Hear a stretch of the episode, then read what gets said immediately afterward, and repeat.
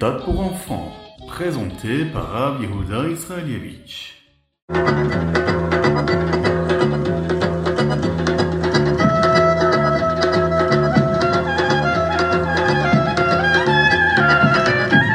Mais pourquoi Pourquoi est-ce si important de célébrer le Yudshvat L'attachement au rabbi? Oui, il faut s'attacher au rabbi, il faut s'attacher au tzaddik de la génération. Pourquoi? Eh bien parce que notre but ici-bas sur terre, c'est de nous attacher à Dieu. Et lorsqu'on s'attache au rabbi, eh bien on s'attache directement avec Akadosh Baruchou. Le but d'un homme sur terre, c'est d'accomplir des mitzvot pour permettre à Dieu de résider ici-bas. C'est ce qu'a toujours fait notre rabbi. Yudshvat, dans quelques jours.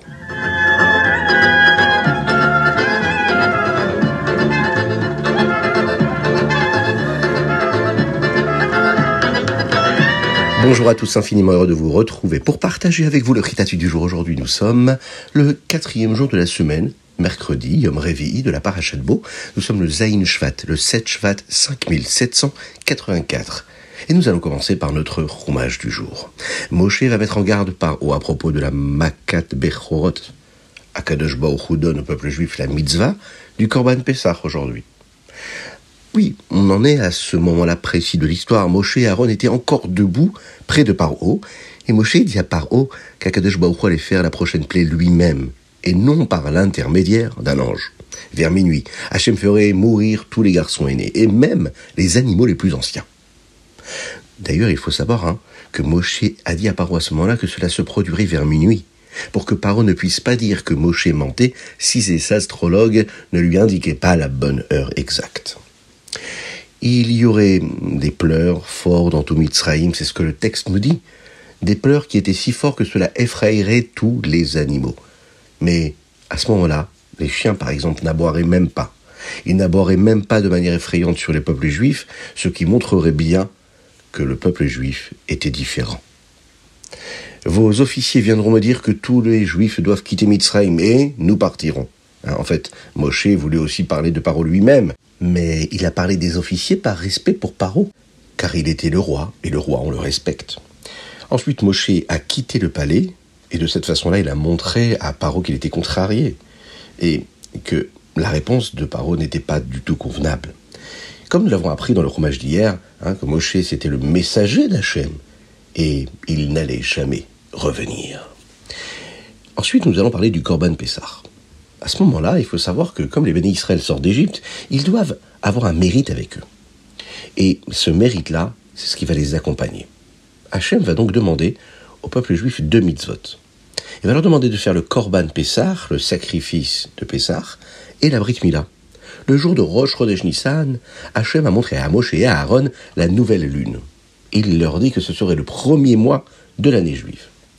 Il devrait dire à tout le peuple hein, qu'aujourd'hui, le dixième jour de ce mois, chaque famille euh, du peuple juif devra choisir un agneau ou un chevreau pour un corban, pour un sacrifice, et il devrait s'assurer que l'animal soit assez gros pour que tout le monde puisse avoir un kazaït. Un kazaït, vous savez, c'est une mesure minimum pour pouvoir faire par exemple une bracha, une bénédiction, et s'acquitter d'une mitzvah. Mais qu'il soit assez quand même petit ce morceau-là pour qu'il y en ait du tout de reste, parce que tout devait être consommé. Hachem a dit à Moshe Rabbeinu euh, quels sont les détails de cette mitzvah? Par exemple, s'il y a des restes, ils devront être brûlés. Ils peuvent aussi faire des petits groupes pour partager un corban si une famille est trop petite pour manger euh, tout le corban elle-même. L'animal, par exemple, ne doit avoir aucun défaut, ce qu'on appelle un moum en hébreu. Et il ne devait rien avoir donc de manquant ou de cassé dans son corps.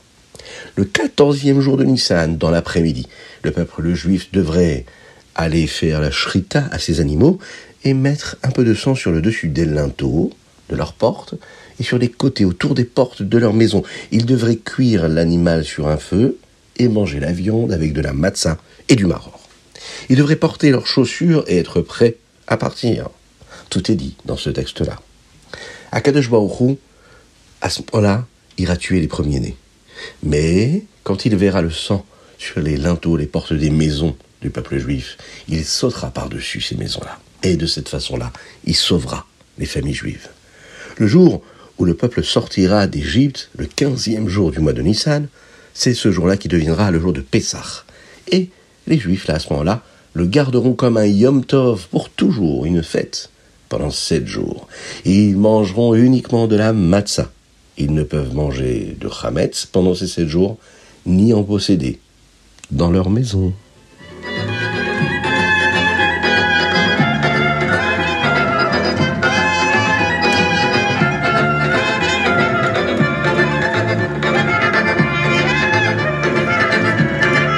Ilim. Aujourd'hui, nous lisons du 39 au 43, du Lamed Tête au même Guimel.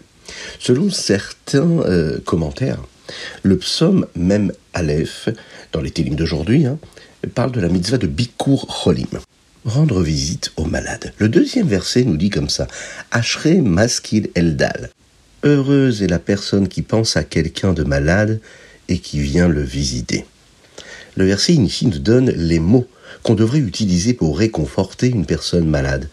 Beyom raha Hashem. On devrait dire à la personne malade que même si elle passe une journée difficile, une période difficile, Hachem l'aidera et lui apportera une refoua mains, une guérison totale et complète. Le Teilim ici nous parle de la récompense spéciale qu'Hachem donne à la personne qui fait Bikur de cette manière et qu'Hachem l'aidera quand il aura besoin d'aide. Qu'Akadosh Baruch fasse que ces commentaires que nous avons pu lire sur ce télim d'aujourd'hui puissent être une source de bénédiction et de guérison pour tous les malades du âme Israël.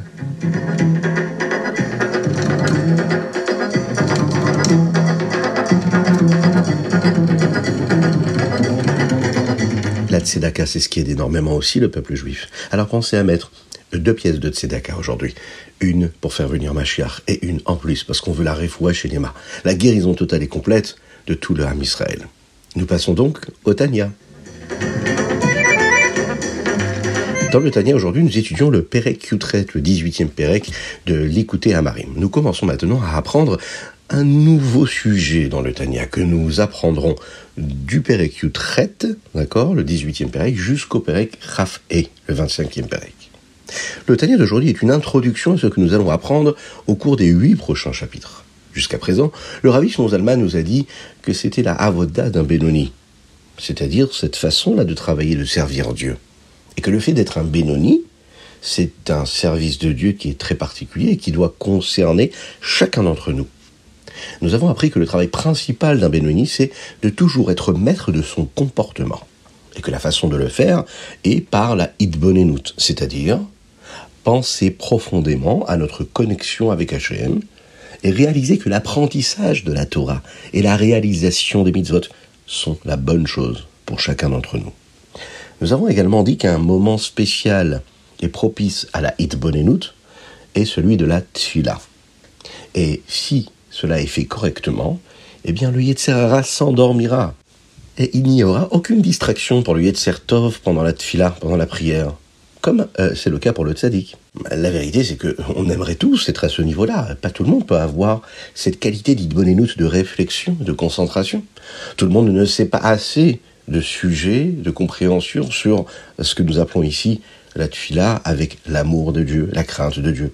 Et tout le monde n'est pas capable de se concentrer correctement pour penser à ces sujets-là de façon adéquate. Alors Rabbi Shonzalman va maintenant expliquer ce que nous pouvons faire, nous, pour prendre des bonnes décisions et réussir dans notre mission ici-bas sur Terre même, euh, une personne qui ne peut pas avoir autant de réflexions dites bonnes et noutes. Et c'est ainsi que pendant, pendant ces huit chapitres-là qui arrivent, le Rabbi Shimon nous enseigne ce sujet-là. Une fois que nous aurons compris cela correctement, eh bien, nous n'aurons plus besoin hein, de hit bonne et Nous devrons simplement nous rappeler de quelque chose qui est déjà là, en fait, en nous, puisque nous l'avons déjà compris, et nous aurons la force de prendre la bonne décision, quoi qu'il arrivera. Le rabbi Shonzalman nous dit ici, et d'ailleurs c'est cité dans le Yom Yom, qu'un juif ne veut pas naturellement faire quelque chose qui serait contre Dieu. Et il ne peut pas faire quelque chose qui serait une réalisation, qui va à l'encontre de ce qu'Hachem veut. C'est naturel. Un juif ne veut pas faire l'inverse de la volonté de Dieu. Il ne peut pas le faire. La seule chose qui peut faire et qui peut repousser une personne à faire une Avera, c'est ce que nous appelons le Ruach Shtut. Ces pensées folles du Yetzirara qui nous convainquent que ce que nous faisons ne nous sépare pas de Dieu et de notre connexion au judaïsme. Dès que nous réalisons que c'est le complot du Yetzirara et que nous savons que tout ce que nous faisons est si important pour notre relation à Dieu, et c'est ce qui nous permet d'être un bon juif, alors on ne pourra plus faire aucune Avera. Nous n'avons même pas besoin de Idbon de réflexion pour cela. Il nous suffit de nous rappeler de ce qui est vrai et de ce qui ne l'est pas. Ce sont les sujets que nous allons aborder prochainement. Comprendre qu'est-ce que c'est un juif, quelle est sa nature, comprendre le Ruach cet esprit de folie qui s'empare de l'homme, l'expression du Yetzirara dans l'homme. Et nous allons comprendre également ce qui va nous aider à utiliser cette force qui est en nous pour vaincre le Yetzirara à chaque fois qu'il le faudra.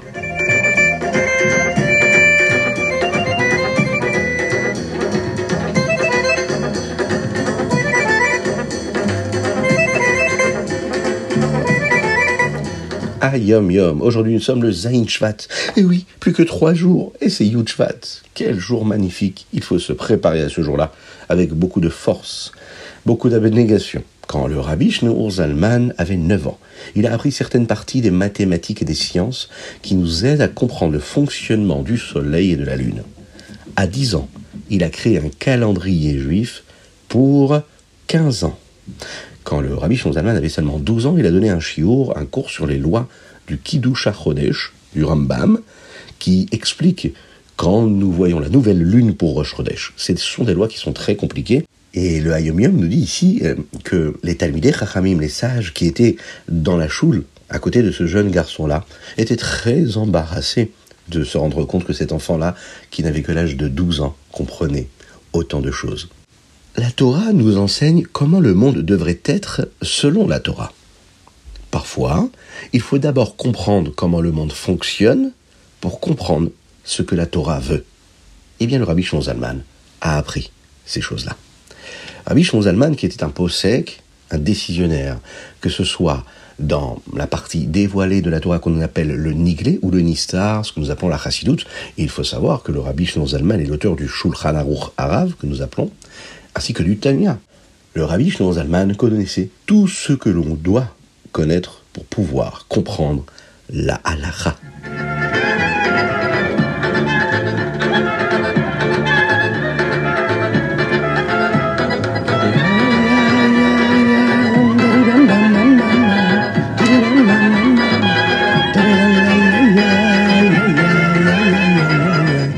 Aujourd'hui nous sommes dans les Ilchot Mechira. Alors Rambam d'aujourd'hui nous apprenons davantage d'Alachot sur la manière dont une personne peut acquérir quelque chose selon les voies de la Torah. Euh, nous voyons à partir de ces lois-là à quel point il est important de rester à l'écart de tout ce qui permet à l'homme de tromper une autre personne. Il faut rester clair sur ce que nous vendons exactement.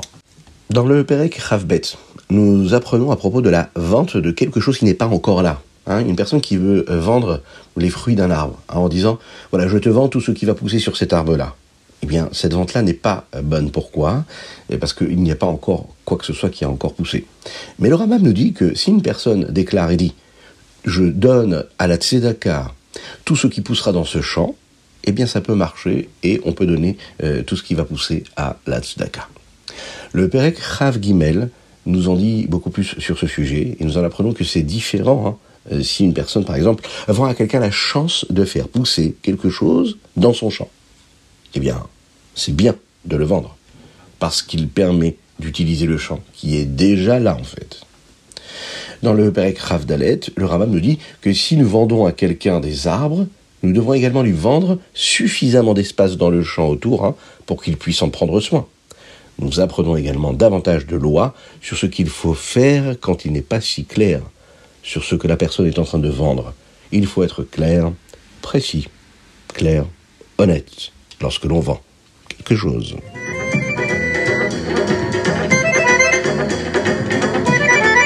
Et voilà, c'était le ritat du jour. J'espère que vous avez passé un bon moment. Pensez, c'est très important. Vous prenez euh, part à la diffusion de la Torah et les misotes. Et de cette façon-là, vous faites venir Mashiach. Alors, invitez vos amis à rejoindre le groupe WhatsApp pour recevoir tous les jours le ritat du jour. C'est très important. Euh, ça peut être des amis, ça peut être de la famille, euh, ça peut être des gens qu'on ne connaît même pas. Grâce à ça, c'est la Havat Israël qui, euh, qui, se déclare à ce moment-là. Vous aimez votre frère juif lorsque vous lui permettez d'écouter pendant 15 minutes, que ce soit en voiture, que ce soit à la maison avant de dormir, en se levant le matin, le ritas du jour. Faites-le. C'est une grande mitzvah. On compte sur vous et envoyez-nous vos dédicaces sur ritat.fr, mais également par WhatsApp. Alors je vous dis à très très bientôt. Que Dieu vous bénisse. Ah, le numéro, eh ben, ça peut être sur le 06 61 76 87 70. Ça peut être, bien sûr, en nous envoyant un petit message par WhatsApp.